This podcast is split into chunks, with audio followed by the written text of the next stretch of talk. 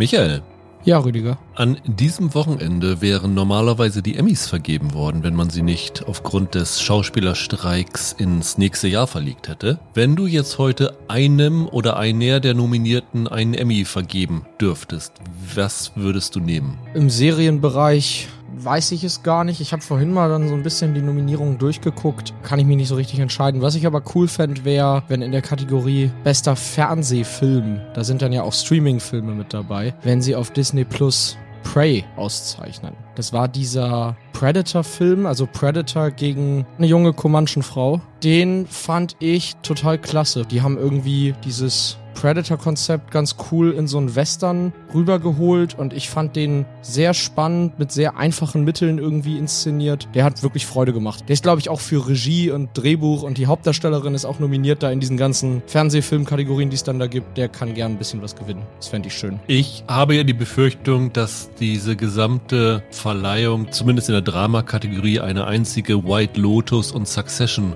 Show wird. Vielleicht mit der einen Ausnahme, dass die dritte Folge von Last of Us für ein Drehbuch oder für die Regie ausgezeichnet wird. Ja, denke ich auch. Aber was ich richtig schön fände, ist, nachdem sich so dann hier die ganzen Succession und White Lotus Leute ihre Emmys auf dem Tisch aufstülpen und alle damit rechnen, wer von uns wird denn jetzt als beste Dramaserie nach Hause gehen, dass dann einer um die Ecke kommt und sagt, so, wir geben jetzt Andor den Award für die beste Dramaserie, weil das wäre natürlich sehr witzig. Ich finde, Tony Gilroy hat das verdient. Er ist nicht für das Drehbuch nominiert, da ist nämlich die Folge nominiert, die von Bo Willeman geschrieben worden ist. Also dafür könnte Gilroy nichts bekommen, aber es wäre für mich ein wichtiges Zeichen seitens Disney, dass solche Stoffe dann zumindest irgendwas an Prestige bringen, weil sie ja offensichtlich mit den Zuschauerzahlen damals nicht so ganz zufrieden waren, dass sie mehr in solche, naja, Experimentalrichtungen ist vielleicht übertrieben, aber so spezielle Star Wars Projekte machen und sich nicht in diese Ecke Obi-Wan Kenobi und sowas verlieren. Ja, das wäre so in Richtung, was die so bei Star Wars und Marvel machen, sagen wir das ja immer, einfach weniger Franchise-Ausschlachtung und wirklich mehr mit, mit Ideen daran gehen und was Neues probieren. Das stimmt, das wäre das wär wirklich eine große Überraschung. Genau, das hätte eine schöne Signalwirkung. Also ich würde es denen übergeben, aber ich bin mir relativ sicher, dass am Ende dann tatsächlich Succession oder sowas gewinnen wird. Ja. Hallo und herzlich willkommen zu einer neuen Ausgabe von Serienweise. Mein Name ist Rüdiger Meier und ich begrüße ganz herzlich Michael Hille. Ja, hallo. Ja, nachdem wir letzte Woche ein bisschen auf eure Wünsche gehört haben, gehen wir diese Woche wieder zum regulären Programm über und haben uns drei Serien vorgenommen, die in dieser Woche auch tatsächlich gestartet sind. Wir haben zwei nagelneue Serien dabei, für Deutschland zumindest. Ja. Und wir haben eine dritte Staffel dabei, nämlich wir sprechen über Fire Country bei Wow, die im TV bei Universal TV läuft und dann im Streaming halt über Wow streambar sein müsste. Das ist ja insofern ganz interessant, dass das mal wieder nach langer Zeit eine klassische TV-Serie ist, über die wir sprechen. Da kommen ja relativ wenige mittlerweile nach Deutschland von. Und das ist auch so die erfolgreichste der letzten TV-Saison gewesen. Also lief bei CBS und gehörte, glaube ich, bei allen Sendern zum erfolgreichsten Neustart. Ich weiß gar nicht, ob sie 5, 6, 7 Millionen, das ist ja mittlerweile schon viel in der linearen Ausstrahlung. Wenn du dann die Zeitversetzten dazu nimmst, dann bist du dann doch wieder im zweistelligen Bereich. Aber das hat in den USA so einen kleinen Hype ausgelöst und dann wollen wir mal schauen, was da dran ist. Dann sprechen wir über die Serie Dark Winds, die bei RTL Plus zu sehen ist seit Dienstag. Geht so ein bisschen in Richtung Joe Pickett, also auch jemand mit Cowboy-Hut auf dem Kopf, der Verbrechen löst. Basiert auch wie Joe Pickett auf einer Romanreihe, hat aber hier die Besonderheit, dass es um einen Navajo-Polizisten geht und in den 70ern spielt. Und in den USA ist schon die zweite Staffel jetzt, glaube ich, im August gestartet und wir bekommen dann jetzt die erste Staffel. Hatte sich, glaube ich, auch einer von euch gewünscht. Hatte ich, glaube ich, letzte Woche gesagt in dem Podcast, dass wir das jetzt diese Woche besprechen. Und dann sprechen wir über die dritte Staffel von The Morning Show, die jetzt seit heute mit den ersten zwei Folgen bei Apple TV Plus zu sehen ist und dann die restlichen acht Folgen, also zehn sind es insgesamt, dann im Wochenrhythmus zeigen. Das heißt, die geht also noch bis Anfang Mitte November, die Serie. Und ja, da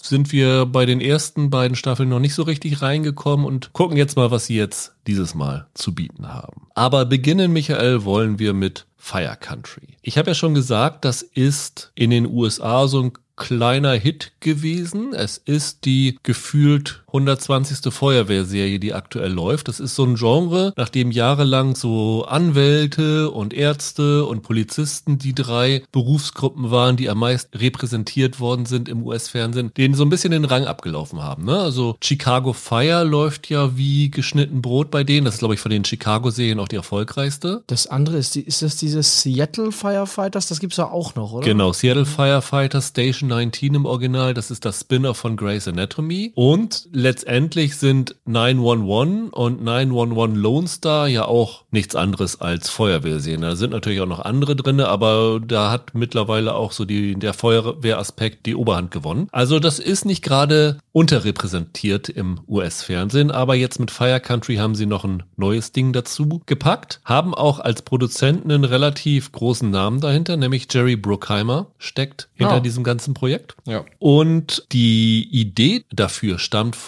Max Theriot, der hier auch die Hauptrolle spielt. Der ist ja, wer so klassische TV-Serien mag, bekannt von Navy Seals. Da hat er eine der großen Rollen gespielt. Da ist er jetzt, glaube ich, nach der fünften oder sechsten Staffel ausgestiegen, weil er sich hier auf Fire Country konzentriert hat. Und die Idee für diese Serie stammt tatsächlich auch so halbwegs von Navy Seals, weil er in dem Cast einen ganz guten Kumpel hat und mit dem war er auf dem Weg zur Arbeit und die haben so ein bisschen über ihr Leben geredet und er hat halt erzählt, dass er aus so einem kalifornischen Ort namens Occidental stammt und dass es da halt viele Waldbrände gegeben hat und bisschen davon erzählt und dann sagte der Kumpel von ihm, ey, das klingt nach einem super Serienstoff, pitch da doch mal eine Serie von. Und dann hat er so eine Outline geschrieben für eine Serie und ist dann über seinen Agenten überall hingetingelt zu den ganzen Sendern und Studios und hat das überall angeboten, ist erstmal ein bisschen abgeblockt, aber irgendwann ist er dann doch da gelandet und hat das dann halt durchgesetzt. Und das Interessante vom Konzept daran ist, dass es hier eine Besonderheit gegenüber den anderen Feuerwehrserien hat, weil im Fokus steht eigentlich nicht so dieser klassische Feuerwehrheld, sondern der Bodhi, den der McTheriot spielt, das ist eigentlich ein Gewaltverbrecher. Genau. Der hat einen bewaffneten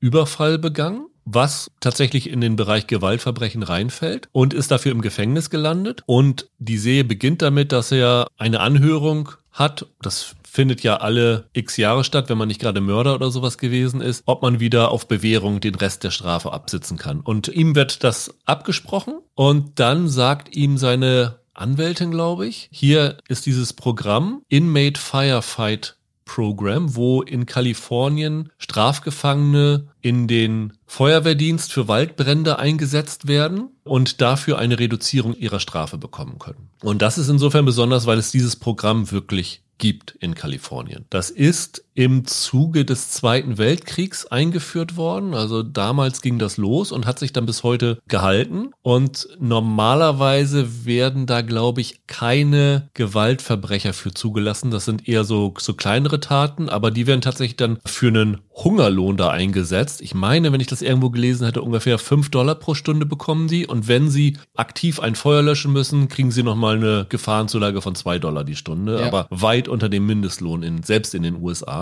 Das fand ich so erstmal als Grundidee eigentlich ziemlich interessant für so eine Feuerwehrserie. Ich weiß nicht, wie es dir ging. Ja, es hebt sich ab dadurch von diesen anderen Feuerwehrserien. Das ist ja das Problem, wenn du so ein Genre wie halt jetzt Feuerwehr oder Arztserien oder Anwaltsserien beackerst. Du musst ja immer irgendwie schauen, was ist an dir anders. Und ja, die Idee hier finde ich ganz gut. Dieser Bodhi geht halt zu Cal Fire, was so die, die Einheit da in, in Nordkalifornien ist und will da Brände löschen und wird dann versetzt nach Edgewater. Edgewater, genau. Und als er das mitbekommt, dass sie da reinfahren, bekommt er irgendwie ein bisschen Panik und sagt dem Aufseher da, mir hat meine Anwältin versprochen, wir würden woanders hinfahren und so. Der sagt, hier, du bist jetzt hier, das ist dein, dein persönliches Pech. Und wir bekommen dann im Lauf der ersten Folge mit, warum er sich da so anstellt, weil er nämlich aus diesem Ort kommt Genau. und sein Vater ist da der Chef der lokalen Feuerwehr. Also er hat eine Vergangenheit mit dieser Profession. Seine Mutter ist da auch hoch involviert und er möchte dorthin nicht zurück, weil er da ein traumatisches Ereignis hat, weil seine jüngere Schwester ist vor Jahren bei einem Unfall zu Tode gekommen, den er verursacht hat. Und das hängt natürlich ihm noch nach. Dadurch hat er natürlich auch Konflikte mit seinen Eltern, besonders mit seinem Vater. Also seine Mutter ist eigentlich ganz froh, dass er dann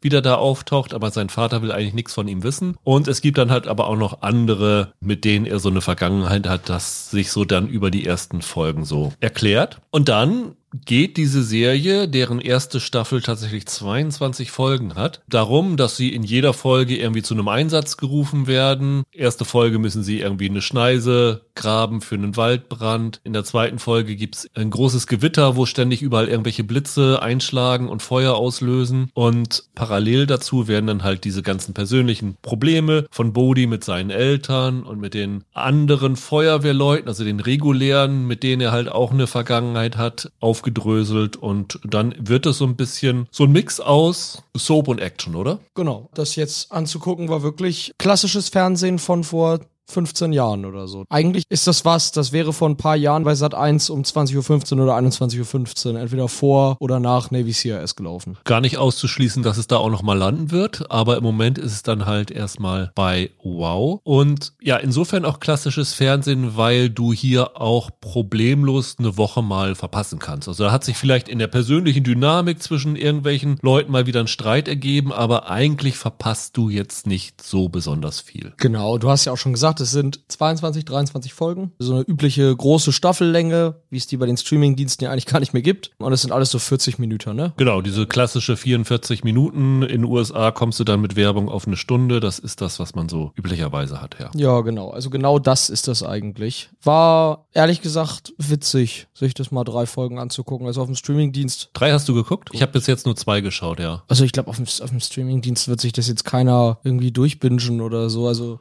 naja, Suits wird auch gerade gebinged. Ja, ich weiß, ich weiß, das verstehe ich ja auch nicht. Ja, zu Fire Country, ich fand die ganz okay. Also man merkt, wodurch die versucht, sich so ein bisschen abzugrenzen. Also es ist jetzt nicht so, dass ich jetzt Seattle Firefighters und 911 und so groß verfolgt habe. Aber so im Vergleich zu dem, was man so kennt, sage ich mal, aus dem klassischen Fernsehen. Die hat so einen etwas, wie soll ich sagen, patriotischeren Ton als andere Sachen aus dem Genre jetzt, aus diesem Feuerwehrgenre. Ich glaube, das liegt immer irgendwo nahe. Der kleine Feuerwehrmann, der, der die Menschen rettet, der so ein bisschen der Alltagsheld. Hier betonen sie das so ein bisschen über. Das ist so ein bisschen der Versuch, so den Bereich zu gehen. Ich fand es jetzt, um mal zwei, drei Folgen davon zu gucken, okay. Aber ich hätte mir jetzt nicht 22 Folgen angeguckt. Zum Glück wird es die ja auch nicht alle auf einmal geben. Also die ersten zwei Folgen sind jetzt letzten Montag gekommen. Jetzt nächsten Montag kommen die nächsten zwei und dann geht es halt so im Wochenrhythmus immer eine Doppel Doppelfolge Ach, okay, weiter okay. bei Wow. Das wird dann wahrscheinlich auch noch so fast bis Dezember dann laufen, bis die Staffel durch ist. Aber mir geht's tatsächlich auch so, dass ich glaube, mehr schwer erträglich finde. Was jetzt gar nicht mal so negativ gemeint sein soll, wie es jetzt klingt, aber das ist einfach nichts, wo man so das Bedürfnis hat, ach, ich guck mal noch mal eine Folge hinterher. Das ist okay gemacht. Man sieht manchmal, dass die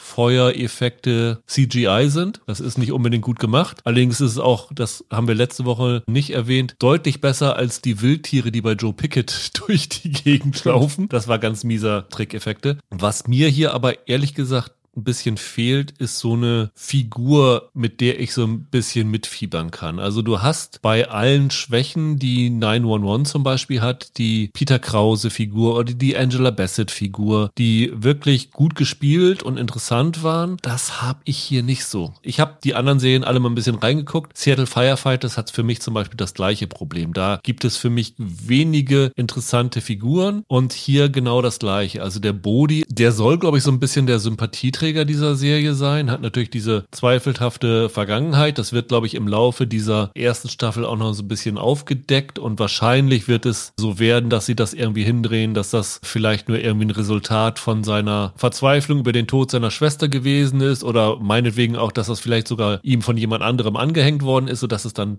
mehr in so einen klassischen Heldentypus reingehen kann. Aber so richtig mit dem mit mitfiebern kann ich da eigentlich nicht. Ich glaube, das Problem ist für mich so ein Charakter, den ich so ein bisschen als Standout ausmachen kann, den gibt's schon. Ich finde Billy Burke, der den Vater spielt, den fand ich schon richtig gut, den fand ich schon ordentlich. Ich finde, das Problem ist mehr, innerhalb dieser Feuerwehrleute fehlt mir eine Chemie zwischen den Darstellern davon leben ja am Ende solche Sachen wie Grey's Anatomy oder Navy CRS oder so. Hast du ja nicht jetzt die eine Figur, die raussticht, sondern du hast so ein bisschen das Gefühl, die funktionieren vor allem zusammen gut und du kannst jeden aus dem Team in eine Szene mit einem anderen stecken oder in einer anderen Konstellation und dann entsteht da irgendwas Lustiges draus oder so. Und da bleiben die alle irgendwie blass und funktionieren nicht miteinander. Das heißt, dir fehlt McDreamy und McSexy in dieser Serie. Ja, doch, vielleicht schon. Die guten Krimi- oder Arztserien, die ich so gesehen habe, die lebten für mich immer von den Interaktionen der Figuren. Und da war hier nicht viel in den ersten drei Folgen, wo ich jetzt dachte, das ist aber witzig oder da könnte was draus entstehen oder so. Ich habe ja eine Folge jetzt weniger gesehen als du, wo ich denke, dass es eine Figur ist, die vielleicht Potenzial hat. Es gibt da die Gabriella, das ist die Tochter des Captains von Kell Fire oder eines der Captains. Die ist eine Olympionikin, die irgendwie da, als der Bodi da in den Ort einfährt, irgendwie gerade mit einer großen Parade oder einer Ehrung gefeiert wird. Und die soll eigentlich weggehen, wenn es nach dem Vater geht. Die soll eigentlich aus diesem Kaff rauskommen und ihr Leben an der Uni feiern und so. Und sie will aber eigentlich nicht so richtig weg. Zum einen, weil sie in der Feuerwehr einen Freund hat und zum anderen aber, weil sie, glaube ich, insgeheim auch so eine gewisse Leidenschaft fürs Feuerlöschen hat. Und das sieht man so, dass in den ersten zwei Folgen dann mal bei so einem Brand, das ist wirklich ein kleiner Brand, der so droht, auf eine Schule überzugreifen, dann mal so einen Löschschlauch in die Hand nimmt. Und da bahnt sich so ein bisschen an, dass die dann irgendwie in diese Feuerwehrtruppe reingeht und es bahnt sich auch so ein bisschen an, weil sie irgendwie eine Panne hatte und der Bodi ihr hilft, dass das Auto wieder anspringt, dass da so eine Dreiecksgeschichte, also dieser klassische 22 Folgen Serienstoff, der ja immer dadurch weitererzählt wird, dass da die Pärchenkonstellationen Konstellationen hin und her wandeln und sowas alles. Die Figur fand ich jetzt vom Ansatz her nicht uninteressant, aber weiß natürlich nicht, ob das irgendwie noch, noch besser wird. Da habe ich aber noch nicht viel Chemie gespürt unter den Darstellern. Das ist so ein bisschen das Ding.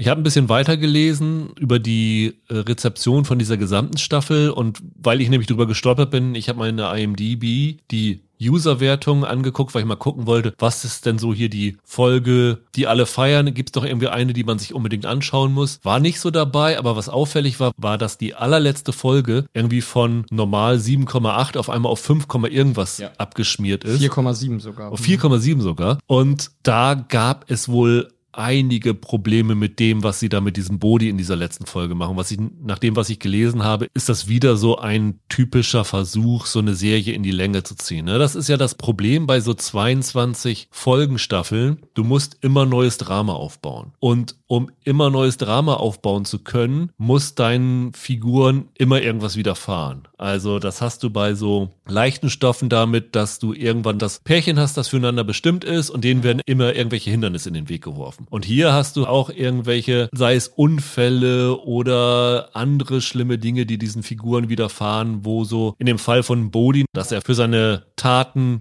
Buße tun kann. Und so wird das Ganze in die Länge gezogen. Und damit sollen sie es wohl in dem Finale dieser ersten Staffel ein bisschen übertrieben haben. Letztendlich, du hast es schon eben gesagt, ne, das ist so eine Serie, da guckt man mal eine Folge oder so. Wer jetzt tatsächlich uns hört und normalerweise gerne sowas wie Navy CIS oder so guckt und da irgendwie einfach mal nach der Arbeit nach Hause kommt, ich lasse mal so eine Folge nebenher zum Berieseln laufen, ist das, glaube ich, okay. Wer aber so anspruchsvolle Serien will, wird hier, glaube ich, nicht fündig. Ja, also ich denke schon, dass das besser ist als andere Sachen, die jetzt an Procedural-Ware die letzten Jahre rausgekommen sind. Für mich war das immer so, ich habe solche Serien nie geguckt wegen den Patienten bei Ärzten oder wegen den Fällen, sondern wegen den Charakteren. Und da bleiben die für mich hier ein bisschen blass. Die Einzelgeschichten wirkten eigentlich ganz einfallsreich. Also die dritte Folge hast du ja nicht gesehen. Das fand ich zum Beispiel ganz smart. Da müssen die so einen Waldbrand auch verhindern, wo dann aber ein Krimineller, der in diesem Wald so eine Marihuana-Plantage hat, irgendwie versucht zu verhindern, dass die Feuerwehr da hinkommt, weil seine Plantage nicht entdeckt werden soll und so. Solche Sachen fand ich eigentlich ganz, ganz witzig von der Idee. Ich weiß aber nicht, ob die das Niveau jetzt halten über die Staffel mit so guten Einfällen, sag ich mal. Ja, ich würde sagen, bei 22 Fällen Ist ja meistens so, Waldbrände kannst du immer nur auf eine gewisse Art und Weise variieren. Ne? Also vielleicht gibt's ja sogar mal Folgen, wo sie, keine Ahnung, einen Erdrutsch gibt oder ein,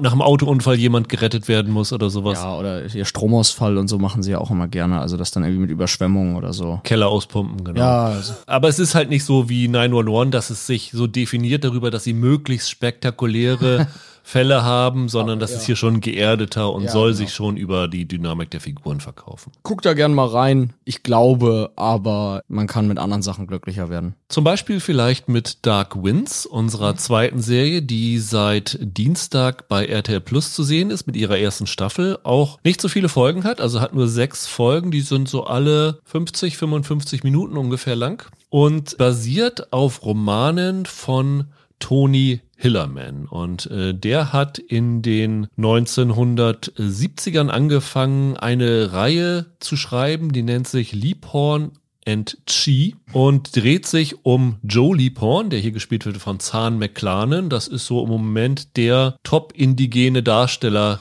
Hollywood so die erste Adresse, wenn irgendjemand eine interessante Rolle für einen Native American hat, den sie ansprechen. Das ist quasi das, was früher mal West Studi gewesen ist. Absolut, ja, voll. Und äh, zuletzt haben wir ihn gesehen in Reservation Dogs als den Polizisten, der dort in einer kleinen Rolle immer zu sehen war. Und uns für immer in Erinnerung geblieben ist er in der Kixuya-Folge von Westworld, ne, die ja wirklich famos gewesen ist. Ja, stimmt, genau, genau. Und Fargo und Longmire wären noch so zwei große Sachen, wo der dabei war. Also die zweite Staffel, Fargo. Ja. Und er spielt hier Joe Liebhorn, das ist der Ja. Chef der Navajo-Polizei in Cayenta. Das ist so Monument Valley-Gebiet. Also gleich in der ersten Szene sehen wir halt die berühmten Aufnahmen von Monument Valley. Das versuchen sie aber nicht so über die sechs Folgen immer uns irgendwie die, die berühmten Felsen, die schon John Ford eingefangen hat, zu zeigen, sondern es geht da wirklich auch in das triste Gebiet, wo du da keinen Wiedererkennungswert hast, aber es spielt in Monument Valley, das ist ja ein Navajo-Gebiet, also ist ja zum Beispiel ein Nationalpark, der nicht zu den traditionellen gehört, sondern ist ja so ein Navajo-Park. Und der zweite, Jim Shee, wird hier gespielt von Kiowa Gordon. Der kommt erst in der, im Lauf der ersten Folge, Anfang zweite Folge dazu, ist einer, der äh, neu anfängt, also zu seinem Deputy wird. Und ich glaube, das kann man schon verraten.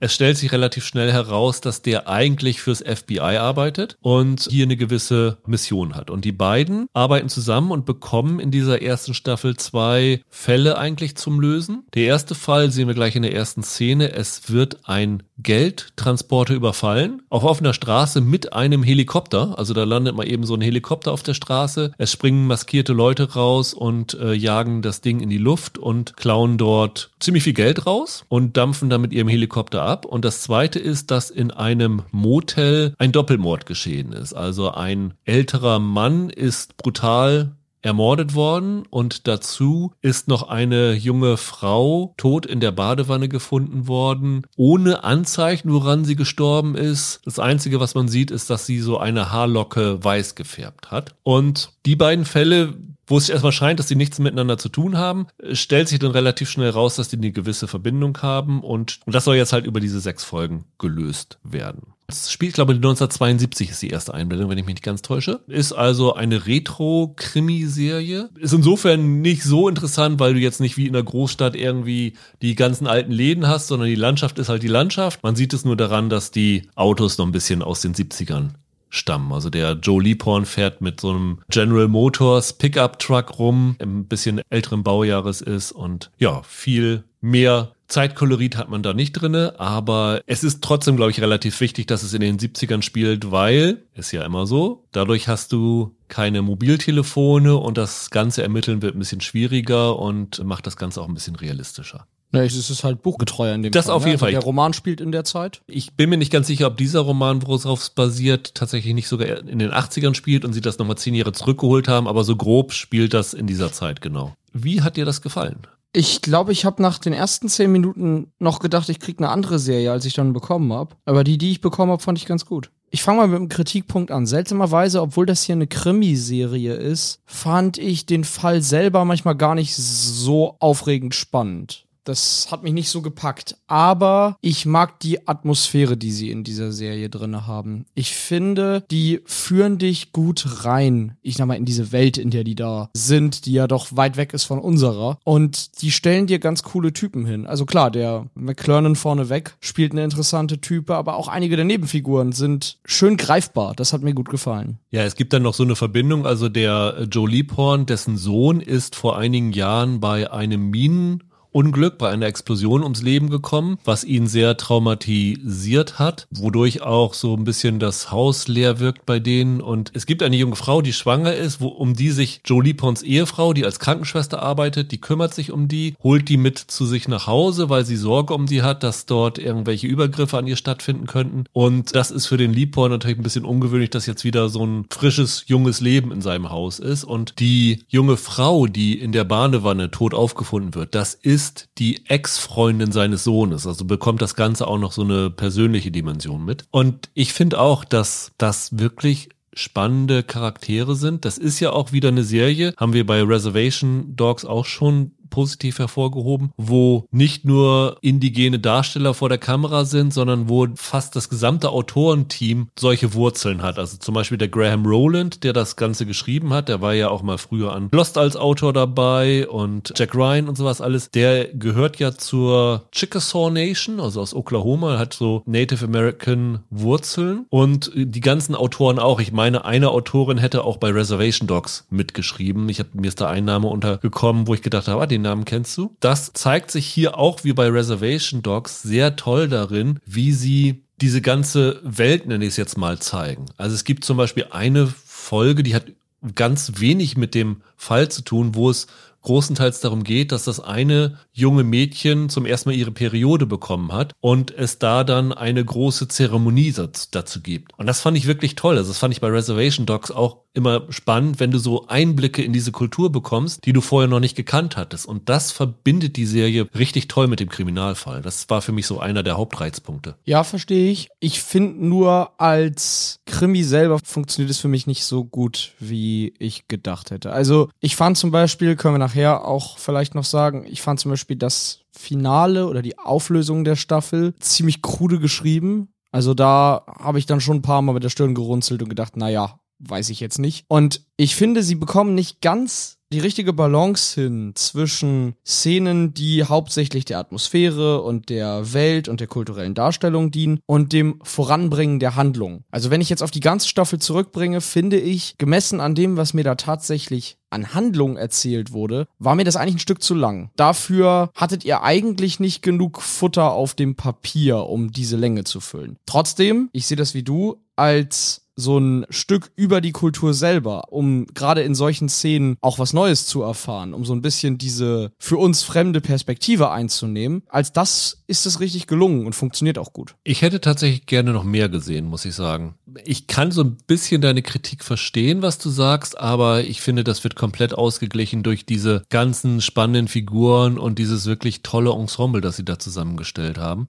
Zahn McClarnon ist wieder eine Sensation. Ja. ja also in jeder Szene, wo der ist, der mhm. ist wahnsinnig gut. Es ist wirklich schade, dass es so lange gebraucht hat, bis man den jetzt so richtig entdeckt hat. Der Mann ist jetzt 56 Jahre alt und hat so irgendwie erst seit fünf bis zehn Jahren so richtig was zu tun gehabt. Und das ist wirklich ein Talent, was man da lange nicht ausgenutzt hat. Und ja. der zeigt das in jeder Szene. Also der ist in den Action-Szenen als Polizist gut. Er ist toll in diesen Szenen mit seiner Ehefrau, wo er oftmals so unterdrückte Emotionen hat, aber auch offene Emotionen hat. Der kann so ganz viele Spielarten bedienen und das finde ich wirklich richtig bewundernswert. Und dann haben sie dann ja noch zum Beispiel Noah Emmerich, den ich seit The Americans ja super finde. Der spielt hier wieder einen FBI-Agenten. Das ist sozusagen der Vorgesetzte von dem Chi, der den da heimlich als Undercover-Agent eingeschleust hat, der immer mal wieder auftaucht. Großartig. Wen ich eine richtig tolle Entdeckung finde, ist Jessica Metten. Die spielt Bernadette. Das ist so die zweite Deputy-Polizistin von ihm. Und ich mochte wirklich, wie sich die Serie Zeit gelassen hat, diese Geschichte zu erzählen. Und durchaus ist das eine Serie, wo du sagst, okay, das ist jetzt vielleicht ein bisschen länger drauf gehalten und die Kamera mhm. schwenkt ein bisschen langsam und es ist alles ein bisschen elegischer, aber ich finde, das hat gerade zur Atmosphäre beigetragen. Das stört mich auch nicht. Das ist nicht das Problem, dass sie das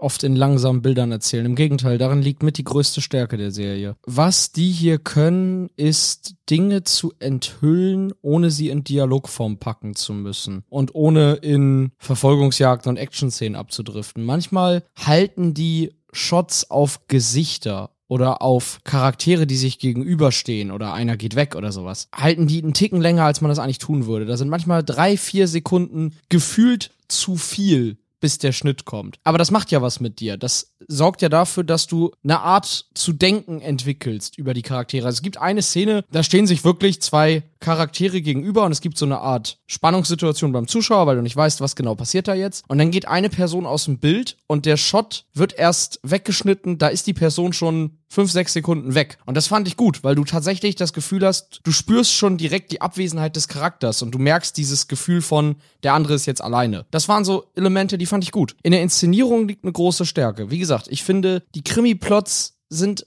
ein bisschen dünn eigentlich. Was mir an den Krimi-Plots nicht gefallen hat, ist, dass sie irgendwann mal so eine spirituelle Wendung da reinbekommen. Zum Beispiel, das war so ein Ding. Da geht es dann darum, das wird dann auch relativ schnell gesagt, dass sie da irgendwie so eine Art von Hexerei haben. Also die Bernadette zum Beispiel, gleich in einer der ersten Folgen, trifft sie auf eine Frau, die ihr eine Haarlocke wegnehmen will und ihr irgendwelche Flüche oder so entgegenwirft. Und nachdem sie wegfährt, hält sie das Auto an und versucht diesen Fluch dann irgendwie zu vertreiben. Und das nimmt ein bisschen Überhand und auch in der Auflösung von dem Ganzen nimmt das ein bisschen bisschen Überhand. Das war tatsächlich ein Aspekt, der mir auch nicht so gut gefallen hat. Also ich mag es grundsätzlich nicht, wenn es so in dieses Übernatürliche bei so einem Fall reingeht. Nun hat das sicherlich auch mit dieser Kultur zu tun, dass sowas da eingebaut wird. Also das hat das Autorenteam, hat der Writers Room nicht ohne Grund da reingemacht, weil es zu den Navajos und sowas gehört, dass sie an sowas glauben. Aber für mich so als jemand, der eher so geerdetere Geschichten will. Und wir haben uns ja zum Beispiel auch bei Black Mirror darüber geärgert, dass dann irgendwann so in diese Fälle übernatürliche Sachen reingespielt haben. Fand ich es hier ein bisschen störend.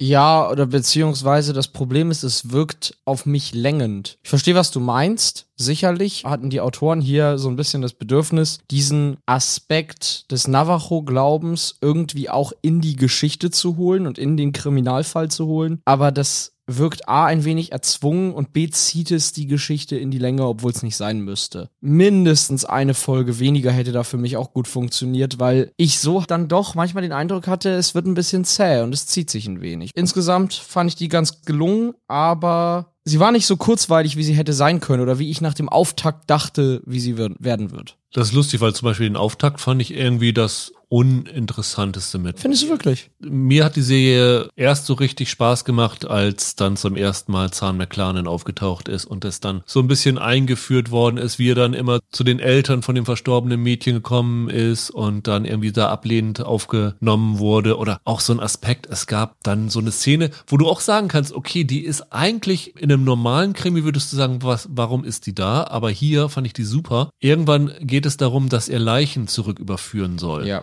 Und dann geht er über einen Markt und kauft da so, so Dinge ein und dazu spielt ein John Lennon Song. Das fand ich ziemlich super und wie man dann zeigt, wie er dann Decken kauft, in die er dann die Leichen einwickelt, die er dann zurückbringt, das fand ich unfassbar schön und bewegend und irgendwie total toll. Und natürlich ist das langsam erzählt und natürlich bringt es den Kriminalfall überhaupt nicht voran. Aber für mich ist das eine Serie, auf der irgendwie Krimi draufsteht, aber die eigentlich mehr Kulturporträt ist und dadurch sich auszeichnet. Und da ist es mir dann relativ egal, wenn der Fall nur so semi vielleicht ist. Und deswegen habe ich auch hier nie das Gefühl gehabt, dass mir das zu viele Längen hatte. Also die Längen haben mir hier genau richtig gefallen. Ich fand eigentlich so im Auftakt versprechen die dir noch so einen Noir-Thriller. Und das ist es eigentlich nicht die bremst dann ab und das, was du sagst, stimmt. Es ist eher so eine Art Milieu-Kulturstudie. Und dafür ist sie dann auch in Ordnung, aber gleichzeitig ist sie dann doch irgendwie Genre. Und spätestens in der letzten Folge, wenn sie das alles irgendwie versucht aufzulösen und das Drehbuch, ehrlich gesagt, ein paar unglaubwürdigere Haken schlägt. Also da hätte ich dann mir vielleicht gewünscht, dass sie entweder den Thriller-Teil stärker ausbauen oder diesen Krimi-Teil noch mehr an den Seitenrand drängen oder sich das ganz sparen. Wenn man hauptsächlich von den Navajo erzählen möchte und von deren Bräuchen und deren Kultur, dann macht halt einfach das ne? Aber wenn ihr einen Krimi macht, dann solltet ihr es auch richtig machen. Nicht nur so halb. So sehe ich das ein bisschen. Ja gut, das ist natürlich immer so die Hintertüren-Kriminalfall, um Ja, ja, sowas massentauglicher zu machen. Und das scheint ja auch funktioniert zu haben. Was wir noch ein bisschen erwähnen müssen, ist, dass da, wenn man den Vorspann sieht, zwei Namen auftauchen, wo man erstmal drüber stolpern. Ne? Produzenten Robert Redford und äh, George R. R. Martin. Stimmt, Robert Redford habe ich gelesen. George R. R. Martin bin ich nicht drüber gestolpert, weil das hatte ich vorher schon mal irgendwann gelesen. Stimmt, Robert Redford stand im Vorspann, du hast recht. Genau, weil Robert Redford hat sich, ich meine, wenn ich das richtig gelesen habe, vor 35 Jahren die Rechte Hm. An den Büchern von Tony Hillerman gesichert und Das ist lustig. hat deswegen den Executive Producer Credit. Er hat wohl auch so ein bisschen mal reingeschaut. Ich glaube, Zahn McClarnon hat in einem Interview ge gesagt, so oft war er nicht da, weil Redford ja nun auch mittlerweile schon 87 Jahre alt ist. Ich glaube, als sie es gedreht haben, 86 oder 85 war und nicht mehr so viel unterwegs ist. Aber das fand ich interessant. Und George R. R. Martin, da bin ich auch ein bisschen drüber gestolpert über die Verbindung. Aber ich meine, die haben in Santa Fe gedreht und ich glaube, George R. R. Martin lebt in Santa Fe. Ach was. Und von daher hat er da so eine gewisse Verbindung zu. Also die waren so ein bisschen die großen Namen, die beim Studio angeklopft haben, wo das Studio dann gesagt hat, okay, wenn George R. R. Martin und Robert Redford dahinter stehen, dann sagen wir ja. Aber ich glaube, so in dem kreativen Prozess waren sie nicht so eingebunden. Aber äh, ist natürlich auch interessant, wenn du das guckst und diese Namen liest und denkst, aha, wie kommen die denn dazu? Na gut, fairerweise, George R. R. Martin tut ja alles, damit er das nächste Ja. Game of Thrones Buch nicht schreiben muss. Das stimmt. Aber Wundert mich, dass der nicht hier noch mehr Serienvorspänen steht. Warst du schon mal im Monument Valley? Nein. Ich war da mal und fand das insofern ganz interessant. Also ich wage jetzt nicht zu behaupten, dass ich da irgendwie intime Einblicke habe, aber ich habe da mal eine Tour gemacht mit einem Navajo, der da tatsächlich auch in so einem Geländewagen wie hier Joe Liebhorn rumgefahren ist und da kannst du so Touren machen. Die bringen dich dann zu dem anderen Ende des Monument Valleys, wo du dann den Blick hast, den normalerweise Touristen nicht haben. Und das war schon sehr interessant. Also das sind ganz interessante Charaktere, die Navajos. Und das ist halt wirklich ein ganz, ganz trister Ort, weil die halt wirklich von der Gesellschaft oft vernachlässigt worden sind. Und es ist wirklich eine ganz eigene Kultur, ein ganz eigenes Reich. Und aus diesem Grund gibt's ja halt auch wirklich, glaube ich, bis heute noch diese Navajo Police. Die haben so eine Selbstverwaltung dann immer Ja. noch so drin. Und natürlich auch eine eigene Polizei. Und das ist ein Fund, mit dem man wuchern kann, weil das kannst du, glaube ich, in keiner anderen Krimiserie, weder in den USA noch in Deutschland finden. Vielleicht irgendwo mal in der neuseeländischen. Ich weiß nicht, da Top of the Lake ging vielleicht ab und zu mal so ein bisschen in diese Richtung rein. Aber das macht es einfach sehr besonders. Und wer sich tatsächlich für Krimis interessiert, die interessante Ermittler haben, die interessante Milieus zeigen, die man nicht schon hundertmal gesehen hat, äh, sollte unbedingt mal in Dark Winds reinschauen. Und ich bin wirklich gespannt, wie es dann in der zweiten Staffel weitergeht, wann die dann zu uns kommt. Also ich hoffe mal, dass RTL Plus sich da jetzt nicht so viel Zeit mitlässt. Also ich sag mal, das ist für mich ein Kandidat für die Quartals Top 5. Okay. Und vielleicht, wenn sie die zweite Staffel auch noch bringen dieses Jahr und die gut ist, vielleicht sogar ein Außenseiterkandidat für meine Top 10. Also ich war wirklich sehr, sehr angetan davon. Sehr cool.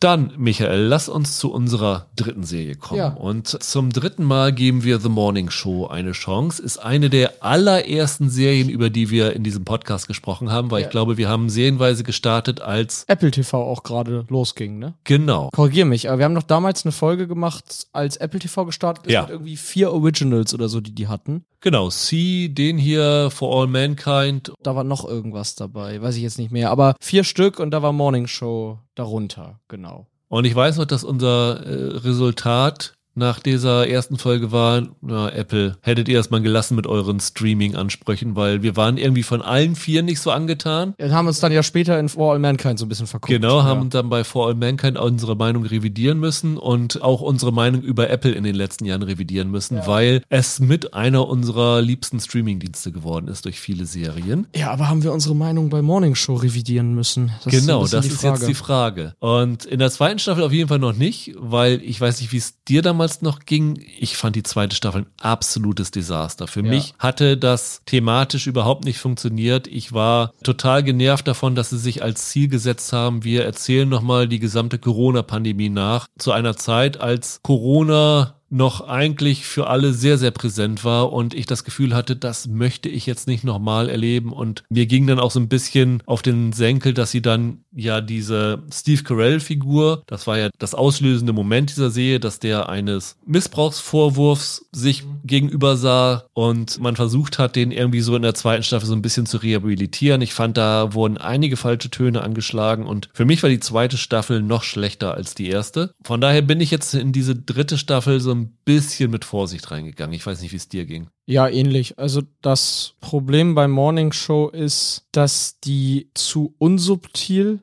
mit dem umgehen, was sie da erzählen wollen. Die erste Staffel war ja eine Art MeToo-Reaktion auf die plumpeste Art und Weise. Nicht, dass man so eine Geschichte nicht erzählen kann, aber das muss man tatsächlich etwas differenzierter machen, als das in Morning Show in der ersten Staffel passiert ist. Es war wirklich so platt, dass da überhaupt keine Spannung aufkam oder dass ich da groß mitgefiebert habe. Und die zweite Staffel, ja, das war Timing, das war schlechtes Timing, mitten im zweiten Lockdown oder wann das war, uns jetzt damit auch noch im Fernsehen zu quälen mit Corona und wie dann die ganze Pandemie losging und so weiter. Aber auch da, mir ist Morning Show zu belehrend und zu sehr mit erhobenem Zeigefinger erzählt. Das war in ja. beiden Staffeln so. Ich habe nicht das Gefühl, dass die mich als Zuschauer für voll nehmen. Ich habe nicht das Gefühl, dass die mir zutrauen, mir eine eigene Meinung zu bilden und einen eigenen Standpunkt zu haben und die kauen mir schön vor, wie ich die Welt zu sehen habe und auf sowas reagiere ich allergisch. Das ging mir ganz genauso und ich meine, wir haben das mal so andeutungsweise angesprochen, als wir über die Newsreader gesprochen haben. Weil über Newsroom, das war vorsehenweise Zeit, haben wir nie drüber gesprochen. Ja. Da habe ich gesagt, dass ich es besser finde, wenn eine Journalismusserie Ereignisse 20, 30 Jahre später erst thematisiert, wenn man genug Zeit hatte, darüber zu reflektieren und einzuschätzen, was wirklich wichtig gewesen ist, als dass wir uns jetzt auf das stürzen, was letztes Jahr gewesen ist. Und das gleiche Problem hatte ich mit Newsroom. Die habe ich zum Beispiel überhaupt nicht gemocht. Das war für mich auch so ein Ding. Wir nehmen, was war da? Ich glaube, Deepwater Horizon war in der einen Staffel dabei. Echt? Ja, ich meine sowas. Krass. Und äh, wir nehmen uns so einen Fall vor und dann zeigen wir euch mal, wie man besser hätte darüber berichten sollen, als so wie ja. jetzt die Nachrichtensender das gemacht haben. Und das gleiche Gefühl habe ich beim Morning Show jetzt auch öfter. Jetzt muss ich mir nochmal schnell helfen. Newsroom ist die Socken-Serie. Genau die. Mit Jeff Daniels in der Hauptrolle. Exakt. Da kenne ich nicht super viel von, aber das war halt auch eine Serie, in der die Figuren oft in langen Monologen dir nicht nur die Sachlage erklären, sondern dir auch die Meinung, die du dazu zu haben hast, gleich mitliefern. Ja. Das ist ätzend. Und das war bei Morning Show, wie gesagt, ist mir in der ersten Staffel schon unangenehm aufgefallen. Man kann, denke ich, so ein MeToo-Thema verarbeiten, ohne den Zuschauer für blöd zu verkaufen. Und deswegen hatte ich überhaupt keinen Bock auf die dritte Staffel. Du hattest mir aber irgendwie gesagt, wir sollen, wir werden drüber reden, also habe ich jetzt dann wieder reingucken müssen. Ja, ich finde. Es ist schon noch eine große Serie. Es ist eine große ja. Serie. Ich meine, du hast in den Hauptrollen Jennifer Aniston und Reese Witherspoon. Du hast jetzt hier in dieser dritten Staffel kommt John Hamm dazu. John Hamm spielt Paul Marks, einen Milliardär, der nach Elon Musk und Jeff Bezos, je nachdem wie man es sehen will, geformt ist. Einer der ein Weltraumprojekt hat und sich jetzt in die Medien einkaufen will. Also er ist vom Charakter, glaube ich, eher Elon Musk, aber in die Medien eingekauft. Wenn man jetzt Twitter nicht als Medien zählt, hat sich dann natürlich eher Jeff Bezos mit der Washington Post. Da sind schon interessante Sachen dabei. Und es ist letztendlich in gewisser Art natürlich eine Serie, die über unser Berufsfeld geht. Und insofern ist es für uns auch interessant. Und ich verstehe auch total, warum diese Serie im Feuilleton total irgendwie gut wegkommt. Also ich glaube, da ist jede Staffel gut weggekommen, weil letztendlich ist es dann ja auch so Journalisten als Heldendarstellung, oder? Och, Siehst du unseren Berufsstand als, als, als Helden? Nee, eben nicht. Nee. Aber ich glaube, die Serie sieht das. Also ich habe irgendwann mal gesagt im Gespräch, The Morning Show ist eine Masturbationsvorlage für Journalisten. Also wo man sich irgendwie denkt, wir haben so einen geilen ja. Beruf, wenn wir irgendwie hier so die Missstände aufdecken können. Und das deckt sich so ein bisschen auch mit dem erhobenen Zeigefinger. Ne? Also dass man so zeigen soll, wie toll Journalismus sein kann. Und äh, das ist ein bisschen unreflektiert. Ja, ich glaube, die richtig geilen Journalismus-Dramen wo ich sage, das sind so Filme, die kann ich mir immer wieder angucken. Also bei dir weiß ich, ist es zum Beispiel, wie heißt der im Deutschen, Die Unbestechlichen, kann das sein? Ja, genau. All the President's, All the President's Men. Und bei mir wäre es Spotlight. Ja, Nachrichtenfieber ist auch super. Broadcast News. Genau. Ich finde eigentlich das Spannende an solchen Geschichten ist jetzt nicht, dass das jetzt zufällig aus derselben beruflichen Ecke kommt, in der ich bin, sondern das sind halt Underdog-Geschichten. Das Coole ist, das sind ja meistens, also ne, die zwei Männer, die am Schreibtisch saßen und Nixon zu Fall brachten. Das sind eigentlich Krimis, wo die ja. nicht mit äh, Waffe und Dienstmarke rumlaufen, sondern mit äh, Zettel und Notizblock. Na, das ist Rocky. Das ist der, der Underdog, der den Champion herausfordert. Und am Ende liegen Nixon oder die katholische Kirche oder Harvey Weinstein oder wer auch immer, liegt dann am Boden und die zwei Personen am Schreibtisch haben den mit ihrer Feder zu Boden geworfen. Das ist das eigentlich. Das ist so die Underdog-Konstellation schlechthin. Frost Nixon ist auch zum Beispiel, den lebst du doch auch. Ja, ja, ja, absolut, stimmt. In den besten Momenten von The Morning Show hat die solche Sachen drin. Also es gibt zum Beispiel ein oder zwei Interviews, wo alles ruhig ist und nur diese Befragungen stattfinden. Und das sind halt so wie so klassische Verhöre in Krimis. Und die sind oftmals sehr gut. Also zum Beispiel gibt es irgendwann ein Interview, das Jennifer Aniston mit der John Hamm-Figur führt. Das sind total spannende Sachen. Aber letztendlich für mich hakt die Serie immer noch an den gleichen Problemen wie in den ersten Staffeln. Oder hat sich für dich der Eindruck jetzt verändert mit der dritten? Nee, nicht wirklich. Das Einzige, was irgendwie noch mehr auffällt, ist, jetzt habe ich drei Staffeln von der Serie gesehen. Wohlgemerkt nicht so ganz freiwillig. Und irgendwie, ich kann Reese Witherspoon zum Beispiel, ihren Charakter, kann ich immer noch nicht richtig fassen. Die sind mir dann doch zu sehr Sprachrohr der Autoren die sind mir dann doch zu sehr auf ihren Beruf und auf ihre Funktion vereinfacht und da menschelt's mir immer noch zu wenig. Das habe ich, glaube ich, bei Staffel 2 damals auch schon gesagt, dass ich Aniston und Witherspoon beide als Charaktere nicht so interessant finde und das bleibt hier wieder ein Problem. Das ist kein Problem in All the President's Men, der geht zwei Stunden, da geht's um den Fall. Aber das Ding hier geht ja viele Stunden und dann möchte ich eigentlich ein bisschen mehr über diese Frauen erfahren. Letztendlich habe ich mir auch aufgeschrieben, dass mir nicht so gefällt, auf welchen Figuren der Fokus liegt, weil die beiden Aushängeschilder des Senders sind die Helden dieser Geschichte. Und das ist so ein bisschen, als ob du in einer Polizeiserie den Polizeichef ja. zum Helden machst. Aber du hast in diesen Serien das kleine Personal, das unten arbeitet, die normalen Pfleger, die normalen Ärzte, die normalen Streifenpolizisten oder sowas. Die sind immer die Helden dieser Geschichte. Und ich glaube, es hätte The Morning Show gut zu Gesicht gestanden, wenn sie das hier auch so angewendet hätten, wenn sie noch mehr die Talentbooker der Shows, die äh, Leute, die die Teleprompter-Geschichten schreiben, die Rechercheure oder sowas mehr in den Vordergrund stellen, als die Leute zu den Helden deklarieren, die eh vor der Kamera sind, also die Klaus Klebers dieser Welt und so. Die sozusagen, die unterminieren diese Underdog-Idee, meinst du? Weil ja. sie sowieso schon die Powerhäuser aus dem Verlag dann nehmen oder aus der Show genau. nehmen. Mhm. Ja, kann ich nachvollziehen. Ich glaube nicht, dass das zwingend ein Problem sein müsste. Ich glaube leider wirklich, dass die Serie zu beschäftigt damit ist, ihre Geschichte an sich zu erzählen und ein bisschen vergisst, wer sind diese beiden Frauen. Weil ich zum Beispiel fand in vielen Szenen, in denen dann Reese Witherspoon mit jemandem spricht oder wenn die Aniston wen interviewt oder so, dass du die beiden Frauen auch beliebig hin und her tauschen könntest. Teilweise könnte auch Witherspoon einfach das erzählen, was die Aniston da macht. Und wenn das passiert,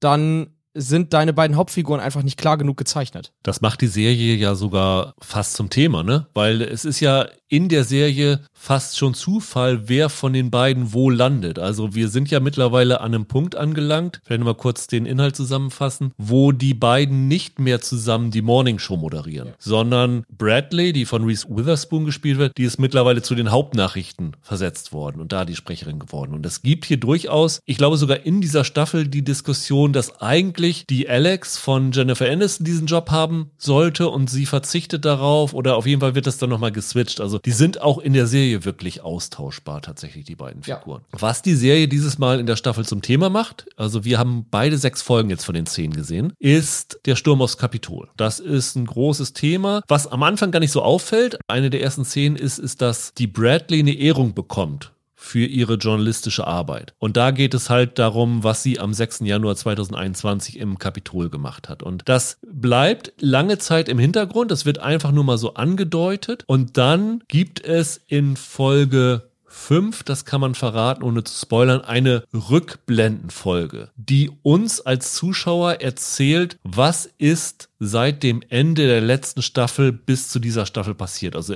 im Grunde erzählt sie Mitte 2020 bis Mitte 2021 nach. Dadurch werden noch mal ein bisschen andere Aspekte reingebracht. Also das ist ein großes Thema. Es wird angedeutet in dieser einen Folge, dass es auch um Abtreibung geht. Roe v. Wade zum Beispiel scheint ein Thema zu werden, weil nämlich gesagt wird, dass die Bradley da nicht drüber berichten soll, weil sie offenbar selber mal eine Abtreibung hatte. Das wird noch angedeutet. Und dann kommt natürlich dieser ganze Aspekt mit der John Hamm-Figur da rein. Also die Alex soll auf einen Flug mit dem in die Stratosphäre gehen, also der erste bemannte Flug, also so ein bisschen wie Blue Origin mit William Shatner. Das ist so ein Versuch, den so ein bisschen einzulullen, weil der Chef des Senders, der von Billy Crudup wie immer großartig gespielt wird, Corey Ellison, Amazon hat ein bisschen Geldprobleme, weil er sich mit dem Streaming-Versuch von seinem Sender verhoben hat. Ist ziemlich eindeutig eine Spitze auf CNN Plus. Das ist ja auch ein Desaster gewesen, wo dann auch der Chef Chris Licht dann entlassen worden ist und da spielen sie ein bisschen drauf an. Und weil ihnen das Geld droht auszugehen, versuchen sie halt diesen Milliardär ins Boot zu holen, um die Finanzierungslücke zu schließen. Und ähm, das sind so die Hauptaspekte von dem Teil, den wir zumindest gesehen haben. Und mir ging es wieder so, dass ich die ersten drei Folgen noch halbwegs okay fand.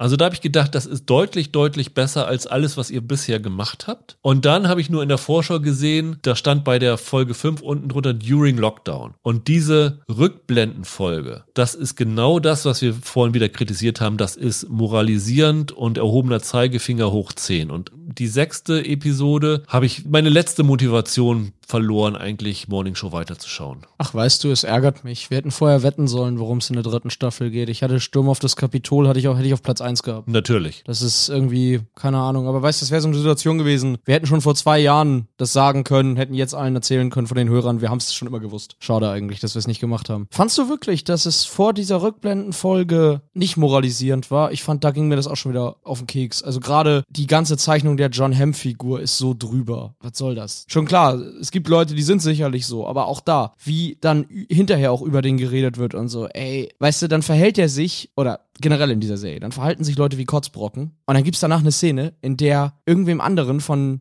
einer der beiden Frauen erzählt wird, oh, er war so ein Kotzbrocken. Und dann fühle ich mich immer veralbert, weil ich denke, ey, das habe ich selber gesehen. Ihr braucht mir nicht nach jeder Szene erklären, wie der Charakter sich gerade verhalten hat. Ich habe doch Augen und Ohren. Ich krieg das doch mit beim Gucken. Was die hier wirklich machen, ist so Dialoge der Offensichtlichkeiten. Da steht einer auf und poltert los und dann weiß ich, jetzt schneiden sie auf Jennifer Aniston und die sagt, uh, he's got anger issues, damit ich verstehe, dass der jetzt wütend war. Und so geht das die ganze Zeit. Diese Drehbücher sind so auf der Oberfläche und so sich selbst erklärend. Da wird überhaupt nicht vorausgesetzt, dass ich als Zuschauer mitdenke. Ich hatte wieder genau dasselbe negative Empfinden. Lass es mich präzisieren. Ich glaube, in diesen ersten Folgen gab es einmal so eine Interviewsituation, die ich richtig super fand. Und zwar Holland Taylor spielt die Präsidentin dieses Senders. Ja. Und da geht es darum, dass ihr vorgeworfen wird, dass sie einen rassistischen Begriff benutzt hat und eine rassistische Einstellungspolitik in ihrem Sender ja, gefahren ja, ja, hat. Und dieses Interview war so ein toller Spannungsmoment, also wie ihr da das Lächeln aus dem Gesicht fällt, wenn sie da vor vollendete Tatsachen gestellt wird. Das war nicht weder Aniston noch Witherspoon, es war Gugum Bata Raw, ja. die dritte im Bunde, die jetzt neu in diesem Morning Show Team ist. Das war eine großartige Szene. Also sowas hätte ich gerne öfter gesehen. Was halt ein weiteres Problem ist, ist einige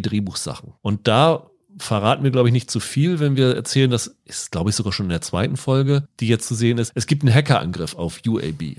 Und dieser Hackerangriff ist eigentlich nur dazu da, damit Material gefunden wird, wo offiziell der Sender mit erpresst werden kann aber der eigentliche Grund ist, weil die Autoren damit Futter haben, um Drama in diese Serie reinzuschreiben. Ja. Und das war so durchschaubar, warum sie das da einbringen. Und das fand ich dann schon störend. Also die Drehbücher sind immer noch nicht gut. Es sind weiterhin, muss man sagen, schauspielerisch gute Leute dabei. Billy Crudup ist immer noch fantastisch. Also der hat nicht umsonst dann Emmy oder Golden Globe für bekommen. Jennifer Aniston mag ich immer noch nicht. Ich werde mit ihrem Schauspiel einfach nicht warm. Aber Reese Witherspoon zum Beispiel finde ich gut. Gugum Bata Raw finde ich großartig. Die ist für mich auch ein absolutes Highlight hier. Und Marc Duplass, der den Produzenten der Morning Show spielt. Auch ein immer verlässlicher Benchplayer, wie man sagt, also Nebendarsteller ich würde mir so sehr wünschen, dass diese Serie besser ist, dass diese Serie bessere Drehbücher hat, dass diese hochtalentierten Schauspieler und Schauspielerinnen bessere Rollen geschrieben kriegen würden. Aber da hapert es für mich. Also drehbuchtechnisch ist das für mich eine einfache große Enttäuschung, The Morning Show. Ja, absolut. Und anders als du jetzt, war ich jetzt auch nicht ganz so begeistert von den Schauspielern. Das sind zwar alles große Namen, aber die kriegen ja auch alle nichts zu tun. Also wie gesagt, Reese Witherspoon, ich weiß nach drei Staffeln nicht, wen die spielt. Gugum Butter Raw mag ich sehr gerne, aber auch die, die ganz großen Momente, um zu glänzen, finde ich, hat sie auch nicht. Und dann du hast es schon gesagt, das möchte ich auch nochmal sagen, diese Rückblendenfolge ist so eine Bankrotterklärung des Drehbuchs. Der Witz ist ja, Du hast ja schon erklärt, da sollen wir quasi sehen, was ist zwischen Staffel 2 und 3 passiert. Ich fand jetzt aber vieles von dem, was ich dann über diese Folge erfahre, keine Ahnung, wie es jetzt weitergeht, ne, aber noch nicht so interessant oder wichtig, dass ich es überhaupt hätte sehen müssen. Nein. Ich, es war eigentlich total egal. Da hast du vollkommen recht. Das hatte ich mir nämlich auch notiert. Es gibt einen Aspekt, der ja, in dieser Folge aufgeklärt werden soll. Ja, der ja. wird nämlich angedeutet in den Folgen vorher. Es gibt so kurze Flashback-Szenen, wo du die Reese Witherspoon-Figur mit einer blutigen blutigen Hand an einem Waschbecken oder Badewannenrand siehst. Ja, ja, ja, ja, ja. Und das ist das einzige, was in dieser Rückblendenfolge aufgeklärt wird. Alles andere, was dort passiert, hättest du nicht gebraucht, weil es entweder vollkommen unwichtig ist oder schon damit abgedeckt ist, was vorher erzählt worden ist. Also du kannst dir schon sehr gut zusammenreimen, was in der Zeit dazwischen passiert ist. Und da ist das wirklich eine verschwendete Stunde einfach gewesen. Das muss man tatsächlich sagen, weil für diese Rückblendenmomente hätte das nicht gebraucht. Da hätte es einfach gereicht, lass diese Flashbacks länger machen in einer anderen Folge oder so und das war's dann. Aber ja, also die Folge ist wirklich ein Armutszeugnis. Gerade in der Episode ist auch wieder ganz viel der hier, also ihr seht das jetzt nicht, aber ich heb den Zeigefinger hoch. Der ist da wieder ganz stark drinne. Der Witz ist, in vielen dieser belehrenden Momente, die sie in Morning Show haben, wohlgemerkt in allen drei Staffeln, bin ich tendenziell der Meinung dieses Writers Rooms. Es geht mir nur auf den Geist, wie sie es verkaufen. Das ist das Problem. Das will ich nochmal klar sagen. Ich stimme der Serie ja oft zu in ihrer Meinungsmache, aber die ist so plump und unsubtil dabei, dass es mich einfach nervt. Ich habe mich dann immer gefragt, für wen schreibt ihr das jetzt? Weil kein Fox News Zuschauer guckt sich doch The Morning Show an. Das heißt, ihr schreibt das nur für die eigene Bubble. Was soll das? Ja, und wenn sich das der Fox News Zuschauer anschauen würde, würdet ihr ihn so auch nicht überzeugen. Dafür seid ihr halt einfach schlicht zu Holzhammer. Keine Ahnung. Und es gibt einen Moment, wo die Serie sich selber unfreiwillig eine Bankrotterklärung ausstellt. Es gibt einen Moment nach diesem Interview von Gugu Mbata Raw mit dieser Senderchefin. Da sagt die Holland Taylor in einem der letzten Sätze sozusagen zur Rechtfertigung, das Zitat im Englischen lautet, Let's move on from institutionalized racism. Ja. Und dann ist das Interview vorbei und dann gibt es einen wirklich sensationellen Satz von Gugumbata Raw. Er guckt in die Kamera und sagt, We move on from institutionalized racism after the break. Ja. Weil sie in die Werbung geht. Ja. Und da habe ich wirklich mir auf die Schenkel geklopft, habe gedacht, super, das ist mal ein brillanter Dialog. Nur das Problem ist, weißt du, was die Serie danach macht? Die macht genau das. ja. Sie moved on from institutionalized racism. Sie verliert dieses Thema Rassismus komplett aus dem Blickfeld. Ja die Serie macht genau das, was sie eigentlich diesem fiktionalen Sender vorwirft. Und da habe ich gedacht, okay, da habt ihr euch jetzt ins eigene Bein geschnitten mit. Ja, ja, das war nicht clever und einfach blöd. Wie gesagt, ich könnte mir auch gut vorstellen, dass sie noch ein, zwei andere Medienthemen in den letzten vier Folgen unterkriegen. Du hast ja gesagt, Roe v. Wade ist schon mit drinne und so. Vielleicht bringt, kommt da noch irgendwas anderes mit dazu. Ich finde, das muss man sagen, im Vergleich zur letzten Staffel, die unterm Strich wohl noch ein Stück beschissener war als die jetzt, ist die hier allerdings extrem unfokussiert. Die springt so hin und her teilweise thematisch. Das hat die zweite wenigstens nicht gemacht. Die war halt die Covid-Show. Freust du dich schon auf Staffel 4, in der die ganzen Prozesse gegen Donald Trump auf äh, wiedergekäut werden? Oh nee, oh, ich mag Trump so schon nicht mehr sehen. Nee, bloß nicht. Glaubst du, das ist es? Ja, wo kommt da eine vierte? Haben sie die schon verlängert? Ja, ja, sie haben tatsächlich die schon, eine vierte Staffel schon genehmigt. Also lass uns doch mal, oh doch mal tippen, Michael, was sie machen würden. Also eigentlich bietet sich das an. Was sollen sie sonst in diesem Jahr machen? Was ist in den USA noch Großes passiert? Also da wird es um vielleicht, keine Ahnung, maximal noch Ron DeSantis gegen Disney oder sowas irgendwie geben. Ja, Don't Say Gay und so, ne? Das könnte ich mir schon auch noch vorstellen, dass sie das so ein bisschen aufgreifen. Aber wahrscheinlich wird es das. Rudy Giuliani, Donald Trump und dann zum hundertsten Mal. Oder sie lernen endlich mal dazu und versuchen mal was eigenes zu machen, wo sie sich ein bisschen von der Realität lösen, weil das ist echt anstrengend. Haben sie in der ersten Staffel ja theoretisch. MeToo-Fälle gab's auch in echt, aber das war ja zumindest ein bisschen eine eigene Note da drin oder eine eigene Geschichte erzählt, oder? Naja, das war Oder ja schon von dem NBC. Ah ja, ja, ja, haben wir damals drüber geredet. Ich erinnere mich. Stimmt, das sagtest du. Das ist aber ein bisschen länger her gewesen, aber da hatten sie noch nicht sozusagen die politischen heißen Eisen der letzten Zeit angefasst. Das Ja. haben sie dann tatsächlich erst mit Covid und jetzt mit, ich wollte gerade sagen, Sturm auf die Bastille, mit dem Sturm aufs Kapitol. Fast. Und ja, ich bräuchte keine vierte Staffel. Es wird eine vierte Staffel geben. Wir werden sicherlich auch die vierte Staffel wieder reinschauen, weil irgendwie jedes Mal habe ich die Hoffnung, dass es bei Morning Show den For All Mankind Effekt gibt und sie den Dreh kriegen und es doch noch zu was Guten machen. Aber mittlerweile glaube ich nicht mehr so richtig dran. Tja, ich habe die Hoffnung gar nicht, aber damit du nicht alleine drüber redest, opfer ich mich hier jedes Mal. Ich würde den Autoren wünschen, dass sie mal The Good Fight gucken. Eine Serie, die aktuelle politische Ereignisse aufgreifen, sehr viel besser umgesetzt hat, als es Morning Show jemals getan hat. Und dass sie sich vielleicht davon mal eine Scheibe abschneiden. Ja, weil The Good Fight muss mich eines Besseren belehren. Ich habe das nicht gesehen, aber nach allem, was ich gelesen habe, ja auch zeigt, was solche politischen Ereignisse für Auswirkungen auf normale Ja. Menschen hat. Ja. Und das macht Morning Show einfach nicht. Das zeigt, was haben politische Ereignisse für Auswirkungen auf Nachrichtensender. Das interessiert keine Sau. Ja. Zeigt, was hat Roe v. Wade für, für Auswirkungen auf die normale Amerikanerin. Also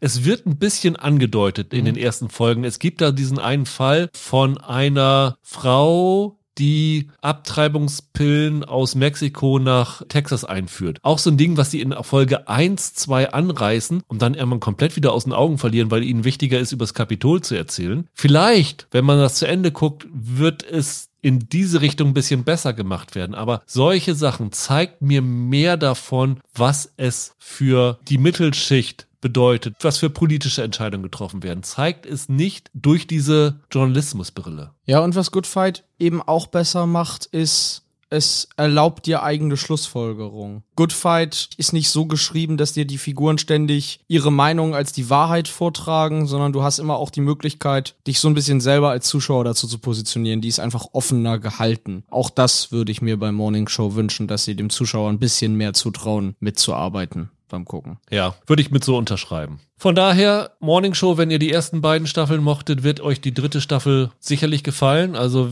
wenn das Ja. euer, wie nennt man es so schön, euer Jam ist, dann ist die dritte definitiv besser als die zweite. Das möchte ich nochmal klarstellen. Das Ja, schon. hat sich schon wieder ein bisschen gefangen. Für uns ist es einfach nix, aber gut. Wir müssen ja auch nicht alles mögen, was viele andere mögen. Genau.